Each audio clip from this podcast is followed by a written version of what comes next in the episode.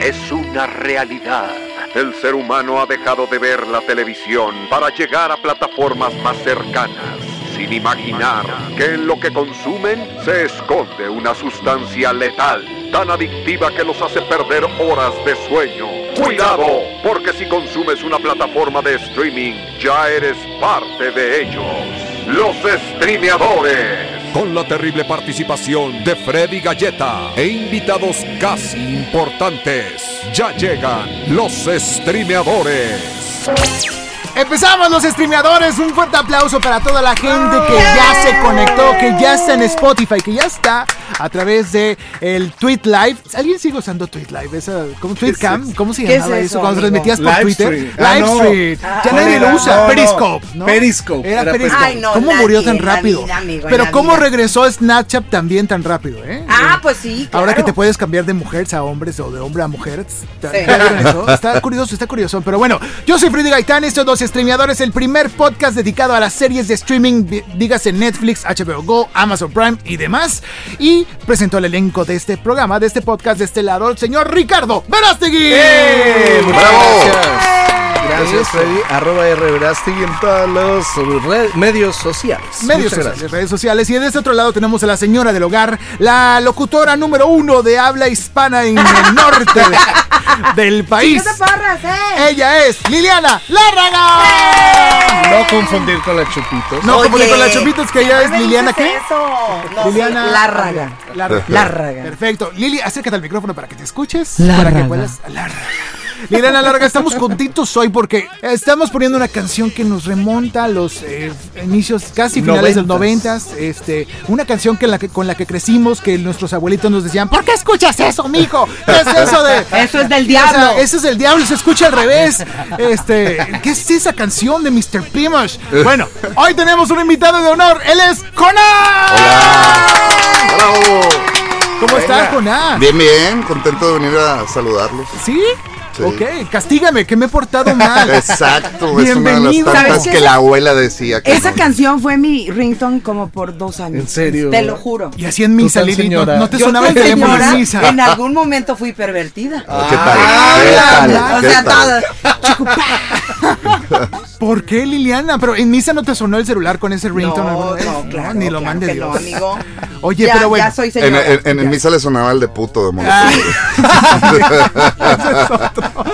Sí lo creo, sí lo creo. Pero Jonas, crecimos con tu música, no que te veamos tan grande porque somos de la edad casi, pero crecimos con la música que hacían en Plastilina Moss, crecimos con todas tus composiciones, toda tu producción y sigues haciendo música hasta la fecha, a pesar de los cambios de vida, a pesar de que has estado en todos lados y ahorita estás en Monterrey, pero viajas mucho, tengo entendido. Sí, me la paso los fines de semana saliendo a tocar y, y- y, este, pues es un estilo de vida que por más que pretenda que es algo que realmente no hago, no pretendo dejarlo, pero pues es un estilo de vida que no, no, no, no me gustaría, no podría.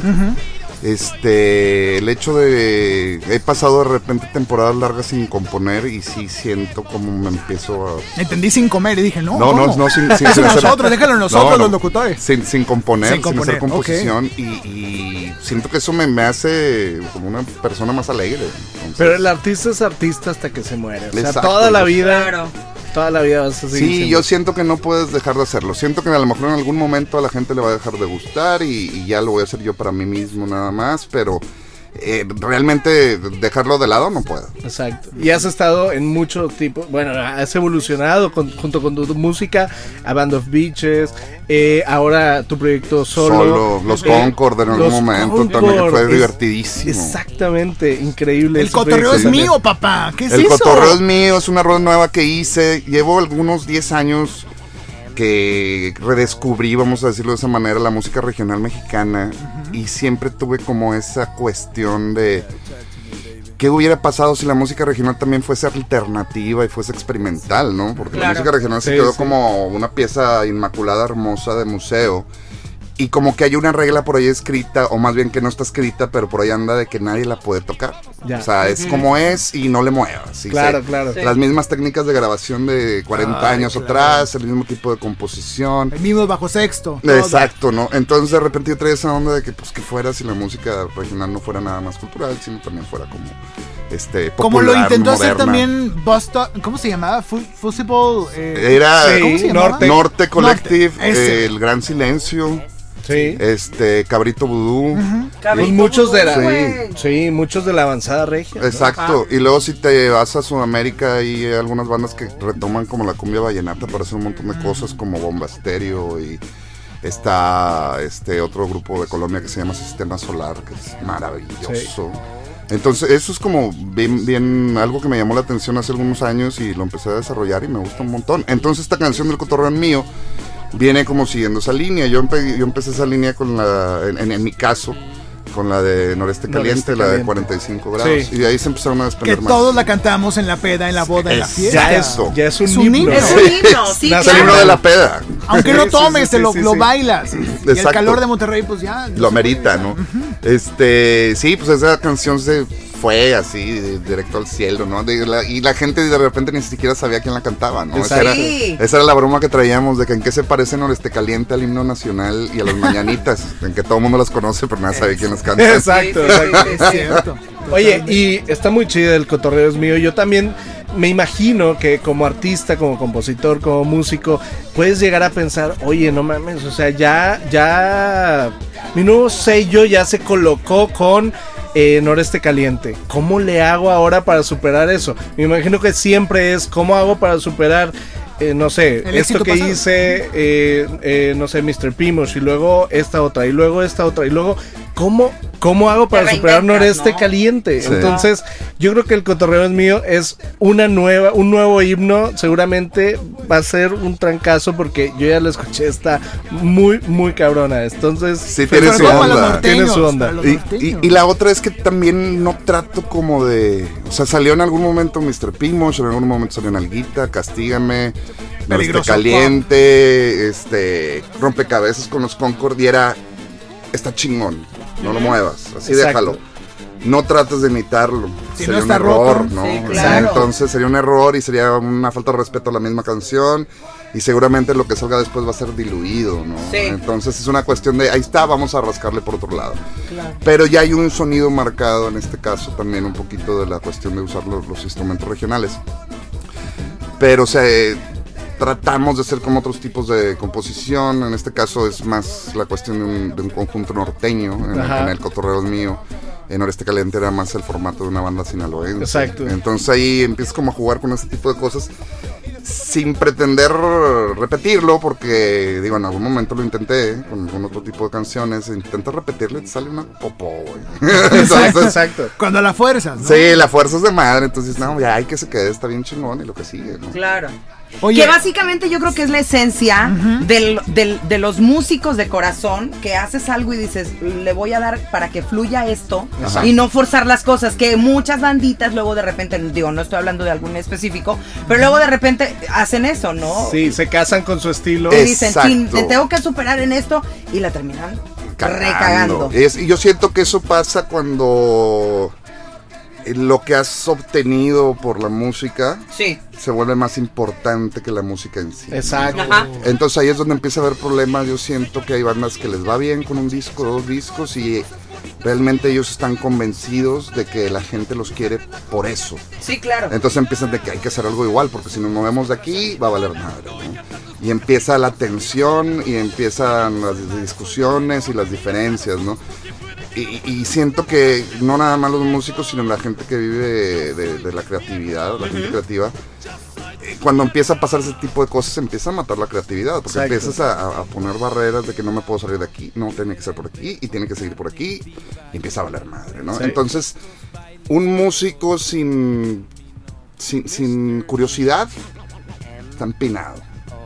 Entonces, y ese tipo de factores son las que empiezan a matar la curiosidad. Exacto. Oye, Jonas, ¿tú qué opinas de ahora de las redes sociales, de cómo se están moviendo los contenidos? Yo he visto tus contenidos, he visto que tienes ahí un puppet Sí. que dices varias cosas. O sea, pero tú piensas que esta evolución va a afectar el modo en que consumimos también música y otras cosas eh, tradicionales. Pues yo, yo creo que sí, digo, eh, desde, digo, si nos ponemos así de historiadores, Ajá. la, la- la música y, y- y los artistas siempre se han este amoldado el formato, ¿no? En De los tiempos Exacto, en los pasaban. 50 pues eran los sencillos de vinil que traían nada más espacio para una canción y pues del otro lado estaba blanco, pues ponle el lado B, ¿no? Entonces Sí. ahí se inventaron los lados B.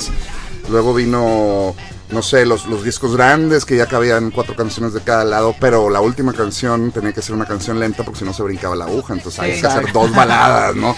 Y así el artista se va acomodando al formato, yo siento que este formato este es un formato bien abierto, bien libre, o sea, puedes meter desde una canción de un minuto hasta una canción de ocho días, ¿no? ¿Qué es lo que están Entonces, haciendo también? Muchos están ya, ya subiendo sus sencillos y no, Sí. no propiamente el álbum. Ya está cambiando. Sí, ahora se, se está volviendo, yo, yo siento que es como que está dando una vuelta al reloj y vuelve a ser como te digo, como Empezar los desde 50, cero. sí. Como los Back to the 50 que era un sencillo nada más, Sí. está volviendo a ocurrir lo mismo.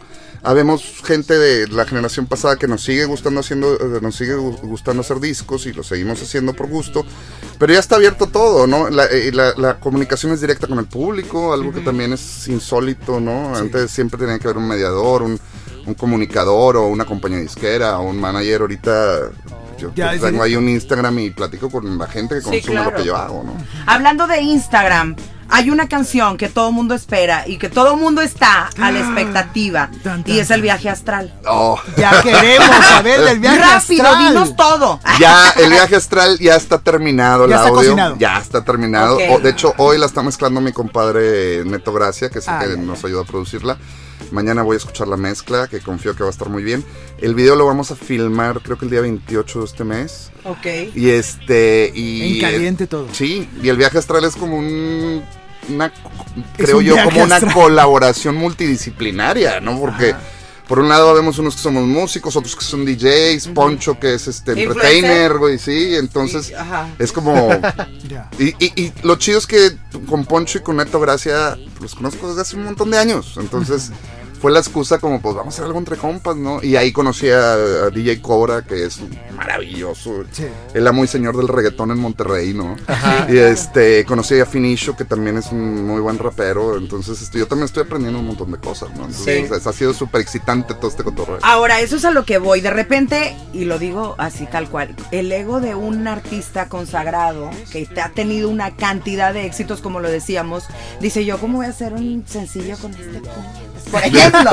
y tú dices, va, me la juego porque tengo, digo, dejando aparte la amistad, ¿no? Ajá. Dices, esto es lo de hoy y yo lo voy a hacer y porque me nace hacerlo. Y ni siquiera, o sea, sí, es porque me nace, ni siquiera Sí. es por, por considerar que esto es lo de hoy, es, fue porque, ay cabrón, o sea, quiero ver cómo hacen esto Cómo, los reggaetoneros, exacto. o sea, cómo trabajan, como en algún momento trabajé, trabajé con la leyenda. Y Ah, quiero, claro. quiero Sí. ver cómo funciona la onda grupera.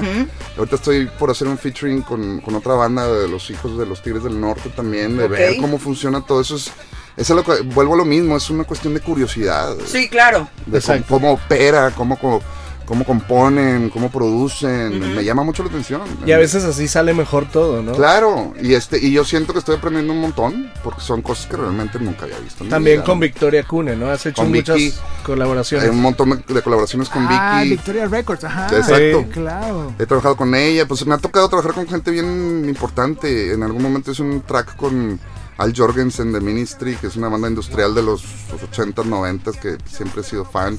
Este, me nos tocó con Plastilina trabajar con este con Mark Pistel de, de Hércules en Lava Fair, este, con Money Mark de Beastie Boys. Entonces es como, güey, estamos conociendo a los güeyes que nos encanta lo que hace. Exacto. Y, y por otro lado, eh, en este caso, por ejemplo, con Poncho y con Cobra, pues estoy viendo un mundo diferente de cómo se hace otro tipo Sí. de música completamente, ¿no? Claro. Y también tiene que ver mucho tu personalidad, ¿no? Porque hay artistas que son muy, pues este es mi estilo, esta es mi personalidad y no dejo que nadie la toque. Y tú estás abierto a hacer muchos colaboraciones, fusiones, featurings. O sea, en realidad es parte también de tu personalidad, ¿no? yo yo creo así. que sí, yo siento que yo no tengo perfil de artista ni de rockstar, yo creo que yo tengo perfil de músico de profesión. Exacto. Entonces, yo soy como un músico de oficio que me encanta aprender de todo eso, ¿no? Entonces, me pesa más mi curiosidad que el Claro. hecho de decir en algún momento, no, es que yo soy el güey de Plastilina Mosh, no, no puedo salir de No se aquí", puede. sí. Exacto, exacto. Entonces, siento que eso es lo que me ha hecho tener tantos años trabajando en él. Claro. Oye, amigo, te- Jonas, tenemos una duda. Bueno, más que nada Lili la tenía, nos dijo por el aire. Qué maldito, Le ¿eh? quiero Te dije que no me preguntar. dejaras preguntar te eso, voy a dejar, galleta. te voy a dejar que les preguntes en este momento. Chingado. Por favor. Es que sí soy pervertida. Yo quiero saber qué se sentía tener las nalgas de Lin May aquí. Era O una sea, cosa. Es exagerado. ¿qué Era una cosa de otro mundo. Ay, perdón, amigo. Era una cosa de otro mundo porque es una señora Sí, súper aparte- buenota. ¿Olía pero, bien? pero lo- pues es una señora ya grande, sí, ¿no? sí, sí. Y aparte tú, yo vi, yo vi- veía esos, ese video y decía, súper chapitititititos ustedes. Sí, y ella morros. en, ah, sí. Sí. O sea, pero duro la señora. Lo que, lo que estaba impresionante es que cuando no estábamos filmando. ¿Seguía este, haciéndolo? No, no, no. Ah, ok, Ay, ok. mijito, muchas gracias. Ah, por el- Una abuelita, güey. Una abuelita. Y nomás daban en la acción y te embarraba Y las tetas y era. ¡Ay, güey! qué feo". Espérese, señor, usted me acaba de dar caldo de un, pollo. un cambio de personalidad increíble. Que ese yo creo que fue un buen momento y lo platicamos ahorita fuera del aire. Le decía Sí. yo, qué padre, porque Lin May marcó pues una época. Y en ese momento, todos los que éramos chavitos y que eran esas bandas las que veíamos, pues, Revivió revivieron y fue así la fusión perfecta. Perfecta. Sí, yo creo que fue la, la fusión más explosiva de, ese- Sí, de esa, de Y esa es- época. Y ¿no? Te es voy a- algo te- te que a- no podrías hacer hoy. Es algo definitivamente Sí, hoy. no, y no- nos, nos dijeron, ¿ahora quién vamos a meter a la tongolele? No, me la. O sea, no, sea, plástico, Sí, ¿no? no, no, ya funcionó Sí, sí, una sí, vez y no le estés Forzando. Exacto. Gringoleando es más, lo que ¿no? decías hace rato, ¿no? Sí. O sea, no repetir la misma fórmula, Exacto. buscarle por otro Sí, vamos lado. a ver otra cosa. Ya, ya ni Sí. siquiera se siente bien volverlo a hacer, si me entiendes? Estuvo chingón una vez y ya. Fíjate que te- tengo una anécdota con eso de Lin May, güey. Muy cabrón. Mi, Rápido, A ver. A ver, a ver, venga, venga. mi abuelo, un paz descanse, era un tipo muy, muy serio, ¿no? Así, un caballero, un Recto. caballero, De época, ¿no? Entonces, para él, para él el, el hecho de ser músico era, eso no es un trabajo, güey. no mames. ya Te lo decía así, tal cual. Sí, no, de que ya deberías de buscar un trabajo de veras. La chingada. Le digo, espérate, güey, pues si me está yendo bien. No, no, no, pero, pero no, no, como tu tío, de, tienes que ser médico. O Te querían de ganadero y así. Sí, ¿no? y entonces nunca se lo creyó y empezamos a viajar fuera de. México y el güey seguía diciendo que ese pedo no, no, no, hasta que salí con May. Ah, no mames. Ahí fue donde me tomó en serio el cabrón. ¡Claro! No cualquiera se deja embarrar las, las, las boobies y las nalgas de Sí. Lin May. Campeón, Me acuerdo campeón. perfecto así en una comida. ¿Y cómo es la señora? Le digo, no, se toda madre, güey, la chingada. Yo le iba a ver al teatro cuando era joven. Madre, hijo de la chingada. Es así, señores, como se gana el respeto Sí, del abuelo. Exacto. Wow, con May. Oye, ¿y está bien Lin May? ¿No has hablado con ella últimamente? La vi hace.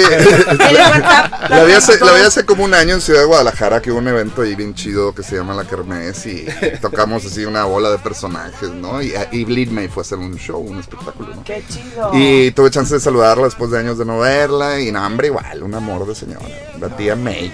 Qué chido. La tía May, La tía May. linda Sí, la pues tía. ya que tendrá sus 60, ¿no? No, 70 y reatas, sí. Su papá ya, ya está. Sí. Oye, lo bueno que no los vea ni Boroboy porque si no lo reunía y lo subía a bailar a Lin May y a Plastilina, porque ese güey de todo hace negocio, ¿verdad? Ya sé, ya sé. Pero bueno, La estamos- nostalgia de la los nostalgia. Cuando ¿Qué- MTV era MTV. Era otra Claro. cosa. música.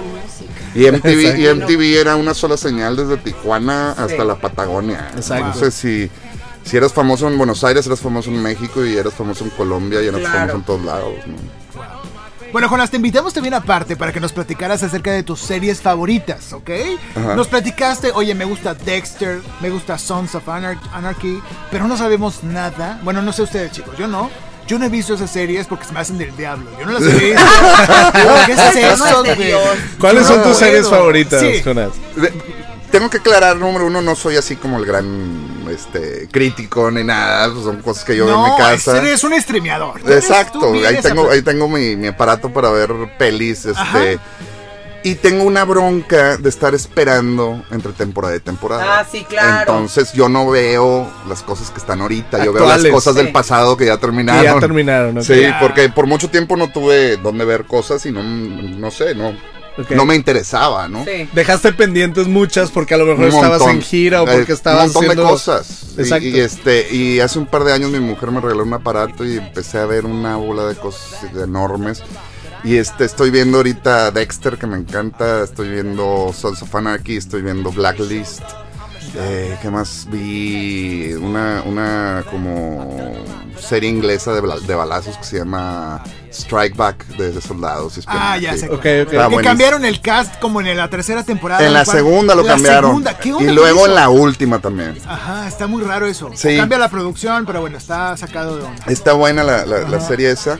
¿Qué más he visto por ahí? Vi una que se llama Banshee, que también se me hizo maravillosa. Pero Este, eres el streameador de que te los avientas en un fin de semana o los das dosificando Sí. como pastillas. ¿o qué No, me aviento tres, cuatro capítulos en, En una caliente, noche. Sí, me siento a las 10 de la noche y como hasta las 3 de la mañana, ¿no? Me paro, sí soy, sí, soy muy clavado. Y, y luego me gusta mucho, por ejemplo, de, eh, Archer. Las caricaturas de Archer que se me hicieron así como una cosa, una genialidad. ¿no? Ajá. Este, y sí, vaya ando picoteándole y de repente, no sé. ¿Y tu mujer las ve contigo o tú solo? ¿Cómo? ¿Tú las ves sola todas las series? Dexter la, la veo con mi mujer, que ella tampoco la había visto, y Sons of Anarchy, por ejemplo, la veo solo, igual Blacklist la veo solo. ¿Tú no te has enojado con tu esposa de que, oye, viste un capítulo sin te la volaste? ¡Te adelantaste! ¿Nunca has tenido eso- ese tipo de infidelidad? No, porque ella es la que se queda dormida. Ah, Entonces al otro día mm, le digo, ya, pa- alcánzame para ver el siguiente capítulo. No, no, mejor platícame. le digo, "No, Bueno, ¿Qué? te lo platico. Que Sons of Anarchy estaba, estuvo en Netflix, ¿no? En Sí, algún momento y lo quitaron. Lo quitaron. Y bueno, ahorita creo que está en claro video, pero no, no es tan fácil conseguirla. no, como- no, no como es antes. fácil. Pero sí se transmite en varios canales de- del cable, ¿no? Por ahí Exacto. Lo puedes Sí. ver por ahí. Pero bueno, eso es básicamente. ¿Y nada de comedia? ¿No ves algo así cómico? Muy poco. Este. Algo, tú puro denso así. Sí, me gusta como la cuestión así muy, muy enredada. De, de comedia he estado viendo eh, los especiales de Carlos Vallarta, güey. Ah, cagado, de su pinche madre, es un genio ese güey. Me cago de la risa con ese cabrón. Y, la- y la manera de, de, de- de platicarlo con esa seriedad, ¿no? El güey. Es increíble ese güey. Sí, sí, sí. Cuando habla de su hijo, ¿no? De que- Sí, con, el- con el Pero celular. es súper serio. Ajá. Sí, con o sea, todos riéndose de él, pero él, güey, no estoy jugando. ¿verdad? Exacto, es neta, pinche güey. realidad. No, me cagué de risa cuando dijo por qué Guadalajara no era una ciudad. Hombre, está loco, está loco ese cabrón. Me, me causa mucha gracia. Este, y de ahí en fuera, creo que no mucho, no mucha comedia. De repente que me tope alguna película por ahí. Pasadera, ¿no? Sí, nunca había, nunca había visto Shaun of the Dead, por ejemplo, la vi hace como un par de meses. Eh, está muy, muy cotorra. Este, pero no, no soy muy enganchado. Cuando estaba más chavo, que cuando todavía no había streaming, Ajá. que todo se movía en VHS y la madre. Sí. Eh, me acuerdo que con varios compas estábamos bien clavados, por ejemplo, con las películas de Troma. En Troma Films veíamos mucho este Toxic Avenger y el ataque de, de los condón asesinos. Pendejada. Las películas de Cheech and Chong también que me Ah, encantaban. claro, claro, Ah, claro. está bien. Todo ese tipo de cosas. Y veíamos un montón de gore. Me acuerdo de yo desde chavito viendo una película que se llamaba Carrera de la Muerte, año 2000, güey. Sí, Es una cosa de los 70 maravillosa que sale David, Carradine y Sylvester Stallone, pero salen como de 26 años, güey. Wow. chavito, chavito. Chavito. Sí, Súper chavito. está maravillosa. Y acaban de hacer un refrito hace como un par de años. Se Ajá. llama Carrera de la Muerte, año 2050. Neta. Entonces le subieron No 50 te años más. con los títulos. Sí. Y ya Silvestre Stallone se ve bastante tranquilo. Que. No hubo CGI para él. Sí, ¿no? no, está- están con madre esas pelis. Y sí, me acuerdo de muchas películas viejas. También la de este, Bad Taste, que fue como de las primeras películas de Peter Jackson, que también estaba bien cabrona. Y no sé, eh, eh, Killer Clowns from Outer Space Sí, también. mucho cine de culto, ¿no? Exacto, me, me tocaba ver mucho eso cuando estaba más chavo. De- En las giras guardas cosas en tu Netflix, guardas cosas en tu iPad, en tu cel. ¿Sabes que no viajo con, con- con nada para streaming? No, No. no te gusta, te enfocas en tu chamba Sí, y dices, yo y- voy a tocar. No te la pasas en un cuarto hotel. No, o sea, pues llegas a otra ciudad y el restaurante y el barecito y el concierto. Entonces realmente llegas al, al hotel a dormirte, echarte un baño y vámonos, ¿no? Ya. Entonces no, no cuando estoy de viaje no, no veo mucho y eso también siento que me ha hecho procurar conocer las ciudades bien. Sí, turistear a gusto. Exacto. Oye, Game of Thrones Ah. Game of Thrones. Game of Thrones, estoy esperando que salga ya toda la... no, la- no has visto nada. no he visto nada de, lo- de la última temporada. Es así. Ah, ok, ok. No he visto nada. No y es, spoiler. Exacto. Y es, Esa sí fue la, la no escuches serie. ningún capítulo pasado entonces. ¿Eh? No escuches ningún capítulo pasado de nuestro podcast. Ok. Porque vas a conocer cosas que no te van a gustar. Sí, porque no, no, no, no lo he visto, ¿no? Y esa sí la empecé a ver y porque mi mujer es que está muy buena y hay que verla. Y yo, no, hombre, güey, espérate que se acabe, güey. Pero está cabrón, güey. ¿qué- ¿Cómo le haces? O sea, no ves redes sociales, te tapas los ojos. ¿Qué Mira, haces? te vas a cagar de risa, güey. Nos está enseñando, nos está enseñando su celular. que Un es Nokia. Un, un Sí. Nokia, Un un- Nokia. Literal, uno queda. Una un Nokia antiguo, no tengo internet en el teléfono. El de la viborita para que se Sí. O sea, para que me leas, yo pa- en internet nada más me meto a checar el Instagram. Yo soy el que checa y contesta todos los, los mensajes personalmente. Pero el Instagram está en el teléfono de mi mujer, güey.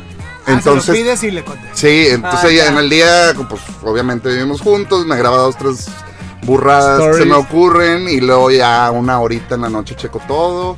Y ya, hasta Y ya. mañana, ¿no? Tengo, tengo como una onda del internet. Muy balanceada. Sí. Que está súper bien. Mucha gente está, sí. está haciendo eso, ¿no? Se está como Necesito desintoxicarme desintoxicando. así. Ajá. Sí. Sí, la verdad. ¿Pero Porque la Porque ya vida- me quedé ciega, güey, de estar en el celular toda la noche. Es que la vida con redes sociales no es vida. No, Es demasiado, Es es demasiado, demasiado. Este, y, y- y yo me acuerdo, yo nunca he tenido un teléfono inteligente, entonces empezó toda esta cuestión y yo era de que, ni madre, yo conozco bien mi teléfono, me quedo con mi teléfono de siempre. claro. Exacto. Y me acuerdo que teníamos un manager, güey, en ese tiempo, y, y, pues obviamente todo en ese tiempo era en una laptop o en un- una torrecita de, en tu casa. Ajá. Pero este güey traía un, un- un- Blackberry. Ok. Entonces de repente veía cómo este güey estaba pegado a esa chingadera, güey. Y decía, ve, Tomás, ya párale, güey, esta gente en tu vida y la madre, ¿no? No, no, no, no, que el negocio y que la chica, bueno. Entonces me acuerdo que de repente me desvelaba y me echaba unas cheves. Y las 3, 4 de la mañana, güey, que checaba algún mail o algo. Y nomás era así por cabrón, de que, ¿qué pedo, Tomás? Salud. Hacia las, a las 4 de la mañana. Y el güey me contestaba en un minuto de que, Güey. estoy dormido, güey, no estás jugando con ese pedo. Le digo, ya déjalo, cabrón. Entonces eso se me quedó como Sí, es una muy. adicción. Sí, se me Sí, quedó es una muy marcado. güey. Completamente. Exacto. Entonces tú eres de los que va a las fiestas y sí convive. Claro. O sea, no eres de los que, ay, por el Instagram, ay, una foto. Claro, Así. o sea, ay, de, de hecho, de hecho, de hecho ya no convivo tanto porque todos los demás están en el ah, teléfono. sí, claro, claro. Todo el mundo está en el, en el subirlos, en el like, en el todo, ¿no? Sí, entonces sigo sin convivir, pero no porque yo esté pendejeando en el Sino celular, por sino porque que- todos los demás están pendejeando en el celular, ¿no? Oye, pues vamos a hablar de más series en los próximos bloques. ¿Te quedas? Perfecto. Bueno, vamos un corte y regresamos. Esto es Los Streameadores. Estamos con Jonás de Plastilina. Bueno, Jonás, ¿te dice más? Perdón, no sé si ya solamente es Jonás o Pues Jonás. es Jonás y Jonás de Plastilina y Jonás de los Concord y Jonás de Van Bitches, de todo. Ya está. Estamos con Jonás de todos esos grupos en Los Sí. Streameadores. Yeah. ¡Regresamos! Ponerle pausa no servirá de nada. Llegarán en breve por ti los streameadores. Regresamos. Datos curiosos de tus series favoritas. Por Juan Carlos Mendiola. The Good Doctor. No es una serie completamente nueva, y es que es una adaptación de una serie surcoreana del mismo nombre emitida en 2013. Luis Miguel la serie. Diego Boneta, el actor que interpreta a Luis Miguel, se sometió a un tratamiento odontológico para separarse los dientes frontales y así parecerse más al cantante. Eso sí que es compromiso. 24. Fue la primera serie en ser editada en DVD y vendida. A partir de este momento, comenzaron a comercializarse las temporadas de las series. Supongo que le debemos un agradecimiento. Strike Back. La serie está basada en la novela Strike Back de Chris Ryan, un antiguo soldado de las Fuerzas Aéreas Especiales Británicas que tras sus experiencias en la guerra ahora se dedica a escribir novelas. Estas fueron las curiosidades de tus series favoritas. Sígueme en Instagram como juanc.mendiola para descubrir más contenido como este. Anuncio importante, anuncio importante. Están de regreso. Están aquí los streameadores. Regresamos a los streameadores. Estamos en este podcast especial con Jonás de Band of Beaches, de los Concord, de Plastilina de Mosh. Plastilina Mosh, de su Instagram que es. El Arroba Jonasti, arroba el Jonasti. el Con Z. ¿verdad? Sí, con Z. Ok. Está con nosotros en los streameadores para platicar de series, de sus series favoritas. Yo soy Freddy Gaitán. Está Ricardo Verástegui. ¿Cómo te seguimos? Arroba R. Verástegui. En todas las redes sociales, ¿verdad? Exacto. Y la señora de la casa, Liliana Lárraga. Lili Lárraga, amigo, así en Instagram, en Twitter, en todo, en todo. En todos lados la vas a encontrar Sí. así. Pero bueno, Lili, vamos a platicarnos. Queremos saber primero de tu serie, antes de pasar al último detalle. Esto se llama A pesar de todo. ¿De qué se trata Es esto? película, amigo. Ah, es una película, perdóname. Sí, es una película, es una película española que llegó hace dos semanas a Netflix Ajá. y está muy divertida. La verdad es que la crítica no le ha ido bastante bien, la- le han tupido, pero por todos lados. Dicen que no es lo que esperaban y todo esto, pero las actuaciones a mí me parecieron increíbles y además en el momento en el que vi el nombre tal cual, Rosy de Palma, me morí, porque la amo y es yo creo que mi chica Almodóvar favorita. Entonces, eh, es una historia, la premisa pues es eh, que son cuatro hermanas que se dedican a diferentes cosas, viven en diferentes ciudades, pero les avisan en el momento, en el segundo 10 de la película que, que su mamá ha fallecido. Entonces, Oh. que les tiene un mensaje en video. Y la señora, que además es Marisa Paredes, Ajá. es una gran actriz eh, española, que le hemos visto en El Espinazo del Diablo, que seguramente la recuerdan por muchísimas otras películas. Ella es la mamá encargada de decirles, ¿saben qué? No son hijas del mismo padre. Y búsquenlo porque si no, no hay herencia. Entonces, la película eh, se basa básicamente en buscar al papá de cada una. Ahí hay unos enredos, alguna está enamorada de no sé qué y bla, bla, bla. Entonces, al, fini- al final, todo pues siempre es felicidad. Pero eh, es una comedia muy ligera. Yo creo que sí, Ah, un- como para un fin Yo de pensé que iba a pensé que era drama, tipo Sí. No, no, no, no, no, es comedia. Y está muy padre. La verdad es que el personaje que se lleva la película es Rosy de Palma y no les voy a Rosy decir por de qué. Porque al final ese es así de no. Al no, final no. se muere. No, no, ¡No! no. al final hace Pensé que ibas a decir sí, o eso. sea, no te esperas ese final. Ok. Bueno, sí. A ver, la pregunta obligada es: ¿es Sí. algo que Jonás vería en su casa un viernes en la noche? No, sí. Claro que no. No, ni de pedo, ni de pedo. O sea, no, además es joterísima, ¿eh? Súper joterísima. A lo mejor tu mujer Oye, quiere verla, ¿no? a lo mejor. Y te obliga. Oye, Jonas, series españolas o películas españolas que te acuerdes. Dice, no, gracias, no, ¿sabes- gracias. o algo ¿Sabes así. que me gusta un montón este Alex de la Iglesia, güey? Ah, Ay, ya, madre. me caga de la risa ese güey. Entonces, No me lo esperaba esto. por ahí, por ahí tengo hasta la de acción mutante, ¿no? Entonces, Oh, sí, ya, ya, sí, sí, me lata Alex de la Iglesia. ¿Qué más español vi en algún momento? Hace poquito me tocó estar allá en, en- haciendo una gira. Me acuerdo que vi una película de un, como un buen policía y un mal policía. Ajá. Eso fue hace como dos años. Ok. Y este, me gustó mucho, pero no me acuerdo el nombre. Era como Lo Peor de Nosotros o algo Ya. así se llamaba, no me acuerdo. Lo tuyo es esto, ¿no? Los policías, Los- la, los la detectives, investigación. la investigación. Chingazos y balazos. Exacto. Así Ah, de fácil. ¿Cómo se llamaba esta, la de Bonnie and Clyde? La de la que acaba de sacar Netflix. Ay, se ¿Cuál? me olvidó. Sí, ya sé cuál dices. Con William Harrelson. ¿no? sí, William. ¿viste esa? Esa fíjate que no la he visto y se me antoja porque también tengo así como un- una atracción brutal por, por películas y, y- documentales, pedo histórico, por ejemplo, toda la historia de la Primera y Segunda Guerra Mundial me encanta. Entonces Es sí verdad, hicieron, creo, perdón por interrumpir, pero hicieron una como reedición cuando remasterizan a color todo Claro. lo que pasó en la guerra. Segunda Guerra Mundial Exacto. eh, a color se llama precisamente. Segunda Es Guerra Mundial a color. Maravilloso, güey, ese documental. Son como una. ¿En dónde está? en en Netflix, Netflix. está Ah, mamoncísimo. Está eso. mamoncísimo, es como una docuserie Sí. y como que consiguieron todo este footage que tenían en archivos en Inglaterra, en Estados Unidos, en Japón y te narran toda la, la Segunda Guerra Mundial, pero con un detalle tremendo. Exacto. Y está remasterizado a color precisamente. Exacto. Y está muy, muy, muy chingón. Está muy mamón. Se llama, se llama esta Se- película, eh, digo, es- esta serie, perdón. Se llama La Segunda Guerra Mundial a color. A, col- a todo color, aquí dice ya. Perfecto, y está interesante. Y esta fue, se produjo en 2009 y está en Netflix también. Pero bueno, de ahí, chicos, nos vamos rápidamente a otro mundo. El mundo de Tuca en Bertie. Casi nunca platicamos de series animadas porque no hay una oferta que no sea totalmente para niños para platicarlo en este podcast, pero esta es una producción nueva de la familia de BoJack Horseman. No sé si ya vieron esa serie alguna Sí. vez.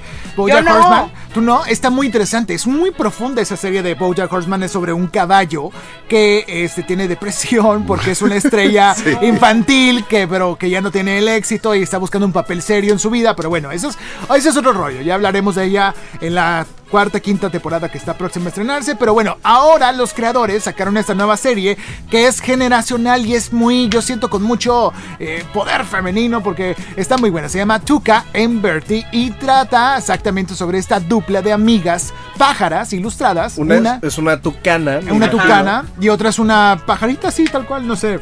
No sé qué tipo de, de pájaro sería, pero bueno, es una pajarita que se llama Bertie, ¿no? Y ambas son de diferentes personalidades. Tuca es muy eh, desobligada, muy desordenada, le, es muy espontánea, le- le- no tiene, ahora sí, no, no tiene pelos en la lengua, no tiene pelos en el pico y le gusta hacer de todo, ¿no? O sea, está, es muy divertida. No tiene plumas en el pico. no tiene plumas en el pico, es bien dicho. Entonces Bertie del otro lado es muy nerviosa, es insegura, es, es muy linda, es muy ñoña y acaba de mudarse del apartamento donde estaba viviendo con Tuca, su contraparte. Entonces para Tuca es un cambio de que no, ya no vas a estar conmigo, pero bueno, tú tienes que volar y seguir. Es, es otro, es otro cambio, ¿no? Entonces Bertie pues ahora vive con su novio que es igual de ñoño y es un ñoñazo, está increíble.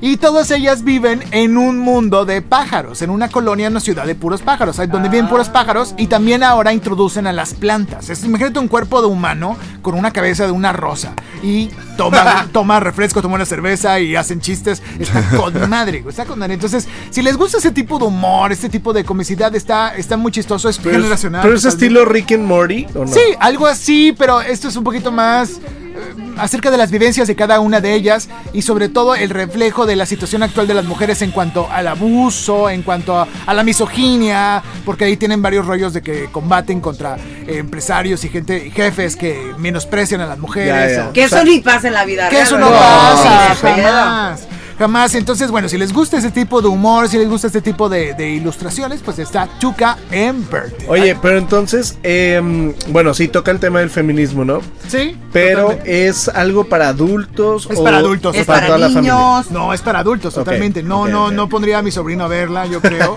A lo mejor después de ver la guerra mundial a todo color, sí, pero yo creo que le va a impactar mucho al Oye, sí, digo, no, no es muy nueva, pero la última temporada salió hace menos de un año. La quiero ver. se- Na- se ve no, buena. pero Archer, ¿vieron Archer? Ah, Archer, sí, sí he visto la anunciada, pero nunca me he metido a verla. Hijo, güey, yo, yo sí me, a mí sí me gustan como eh, esa, esa onda de, de, de- de la animación Rick and Morty, me encanta. Yo creo Sí. que Archer es la mejor que he visto. O sea, sí está... Está raro, ¿no? Es el mejor espía del mundo. Es el mejor espía, pero no, no nada más, sino que es desobligado y alcohólico. puta. Exacto. Y la agencia de seguridad es de su mamá. Entonces, Ya, ya. Está loco, está loco. está cabroncísima. güey. ¿Cuántas temporadas son, no Son sabes? como siete. Ay, güey, pues hace un chingo de... Sí, ver, ¿no? Sí, son, son siete temporadas. ¿Dónde la podemos ver? En- Está en Netflix, creo. Ok. Sí. Está en Netflix. Ahí Sí, lo podemos ver, ahí está, Archer. Ahí está la mamá, esa es la mamá, la canosita. Sí, ¿verdad? no, hombre, güey. Es ¿Está más, para que veas lo cabrón que está esta serie, amenacé a todos mis músicos de que si no veían Archer los corría de la todos teníamos viéndola. todos que tener el mismo humor para funcionar en orden, güey. Oye, pero sí es, sí es humorística la serie, totalmente. No, es un cague de risa. güey. Se ve muy seria la animación. No, hombre, pero eso es lo que está grueso. güey. Ajá, ¿cómo No, estás miado de la risa. del- el sarcasmo del tipo es increíble. güey. Bueno, bueno, chicos, ahí tienen opciones. Archer, está Bojack Horseman. Bojack Horseman, ya después platicaremos. Y con esto, pues bueno, ya estamos terminando este podcast especial a través de Spotify, Apple Podcast y pues recordamos que pueden ver las publicaciones a través de nuestro Instagram, arroba los streameadores y también a través de nuestra cuenta de Facebook que es los streameadores y Jonas, tenemos que agradecerte tu eh, participación en este espacio. No, al contrario, gracias por darme el tiempo y el espacio y de venir a platicar con ustedes. Y ya saben que aquí ando para lo que sé. ¡Eso! A ver, si luego, a ver si luego vamos todos a, a, Lindero. Ah, A ver por si vamos a favor. ir al lindero a comer. Yo soy claro. fan del lindero y ¿A es, mi oficina. o qué? a comer Sí, sacahuil. sacahuil. Yo soy yo comer fan del lindero. El lindero es mi oficina. Sí. Tenemos Saludos. que- saludos, lindero. Comercial no pagado. Así que con eso terminamos, chicos. Nosotros somos Los Streameadores. ¡Yeah! Hasta la próxima. acabas de quedar contagiado. Ellos ya están en tu oído. Ya escuchaste Los Streamadores. Búscanos en Spotify, iTunes y YouTube. Los Streamadores es una producción de Freddy Gaitán, realizado en Inspiral México. Visita www.inspiralmexico.com.